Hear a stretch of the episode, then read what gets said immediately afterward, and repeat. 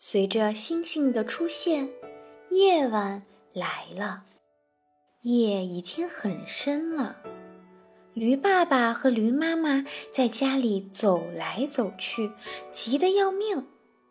哎呀，驴小弟从来没有过了晚饭的时间还不回家，他到哪儿去了？他们整夜都没有睡，一直在担心驴小弟会不会出了什么事儿呀？他能不能在早晨之前回来呢？可是，直到太阳都起来了，驴小弟还是没有回家。驴妈妈哭得特别伤心。虽然驴爸爸一直在安慰他，但是，但是驴小弟还是没有回来呀。驴妈妈哭着说：“我以后再也不凶他了，不管他做了什么事儿，只要他能平平安安的回家。”天亮以后，驴爸爸和驴妈妈四处朝邻居打听。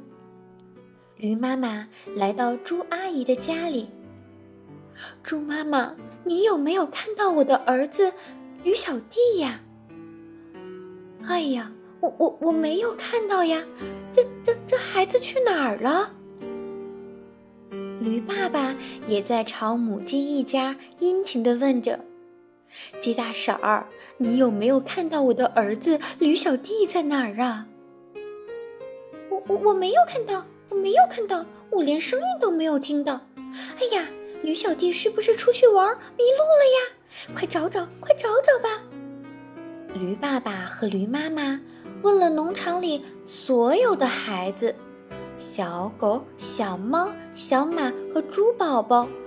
可是这些孩子打前天起就说再没见过驴小弟了。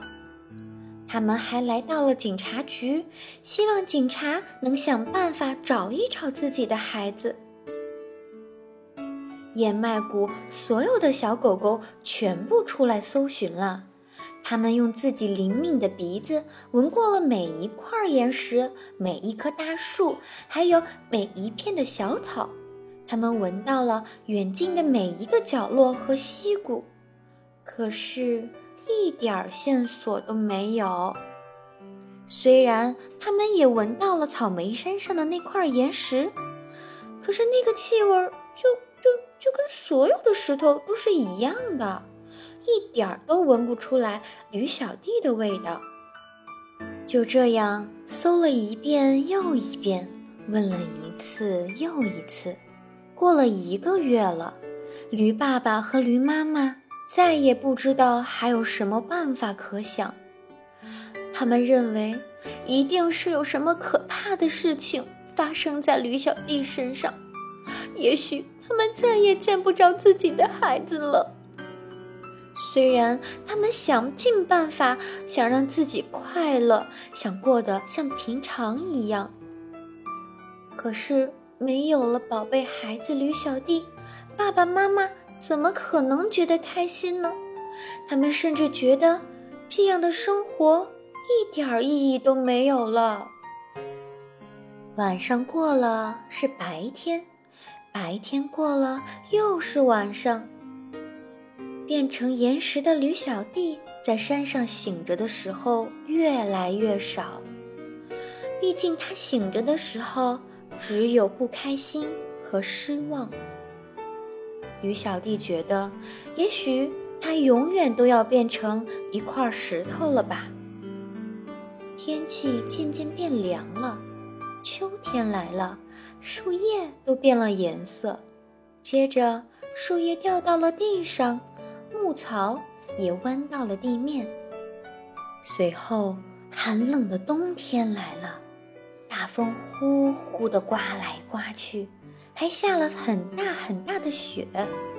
大多数的动物都躲在了家里，它们靠着储存的食物过冬。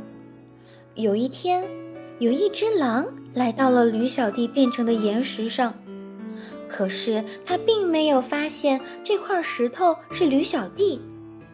饥饿的狼饿得一遍又一遍的嚎叫：“嗷呜！”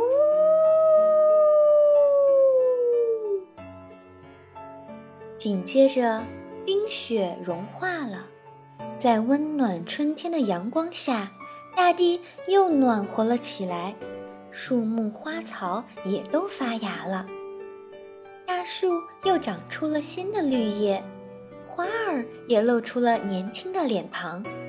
在温暖的五月里，驴爸爸一定要驴妈妈跟他去野餐。驴爸爸说：“我们要打起精神来。虽然我们的宝贝儿子不在了，但是他一定希望我们像从前一样开开心心的过下去呀。”于是，他们就来到了草莓山上。驴妈妈就坐在那一块岩石上。它温暖的体温弄醒了正在冬眠的驴小弟，是妈妈，是妈妈！驴小弟真想大声的叫：“爸爸妈妈，是我是我，我是你们的小宝呀，我在这里呀！”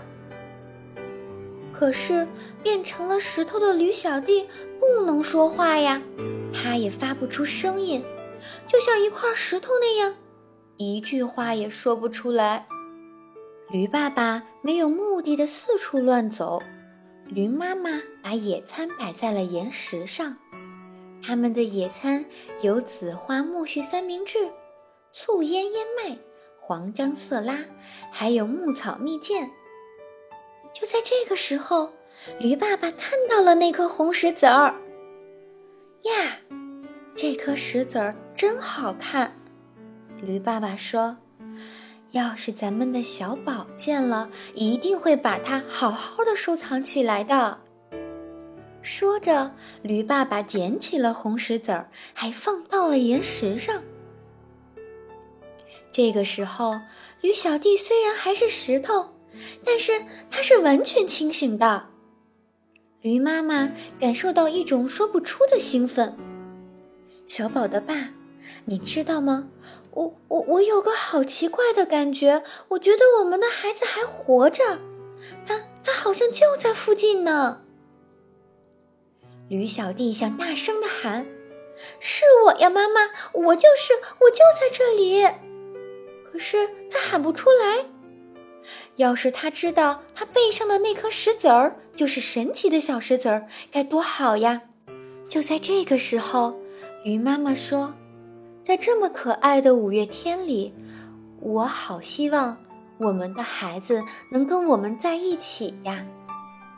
小宝的爸，你是不是也这么想呢？鱼爸爸说：“是呀，我也好希望我们的孩子能和我们在一起呀。”驴小弟也想。我也希望能变回原来的我，我希望能变回真正的驴小弟。就在这个时候，神奇的事情发生了，许愿魔法成功了。我们的驴小弟一眨眼的功夫，真的变回来了。他哭着抱住了自己的妈妈：“妈妈，妈妈，我是驴小弟，我好想你呀。”驴妈妈抱着自己的宝贝，又抱又亲，问了又问，答了又答。驴爸爸在旁边高兴的直跳舞呢。等回到了家里，驴爸爸就把这颗神奇的小石子儿放进了铁打的保险箱里。也许未来有一天，他们可能会用到这颗魔法石子儿。可是现在呀。他们还会许什么愿望呢？爸爸妈妈和宝贝在一起，就有了最想要的一切了。这就是最幸福的时候。好了，小朋友，我们的魔法故事讲完了。抱一抱自己的爸爸和妈妈吧，幸福的小朋友。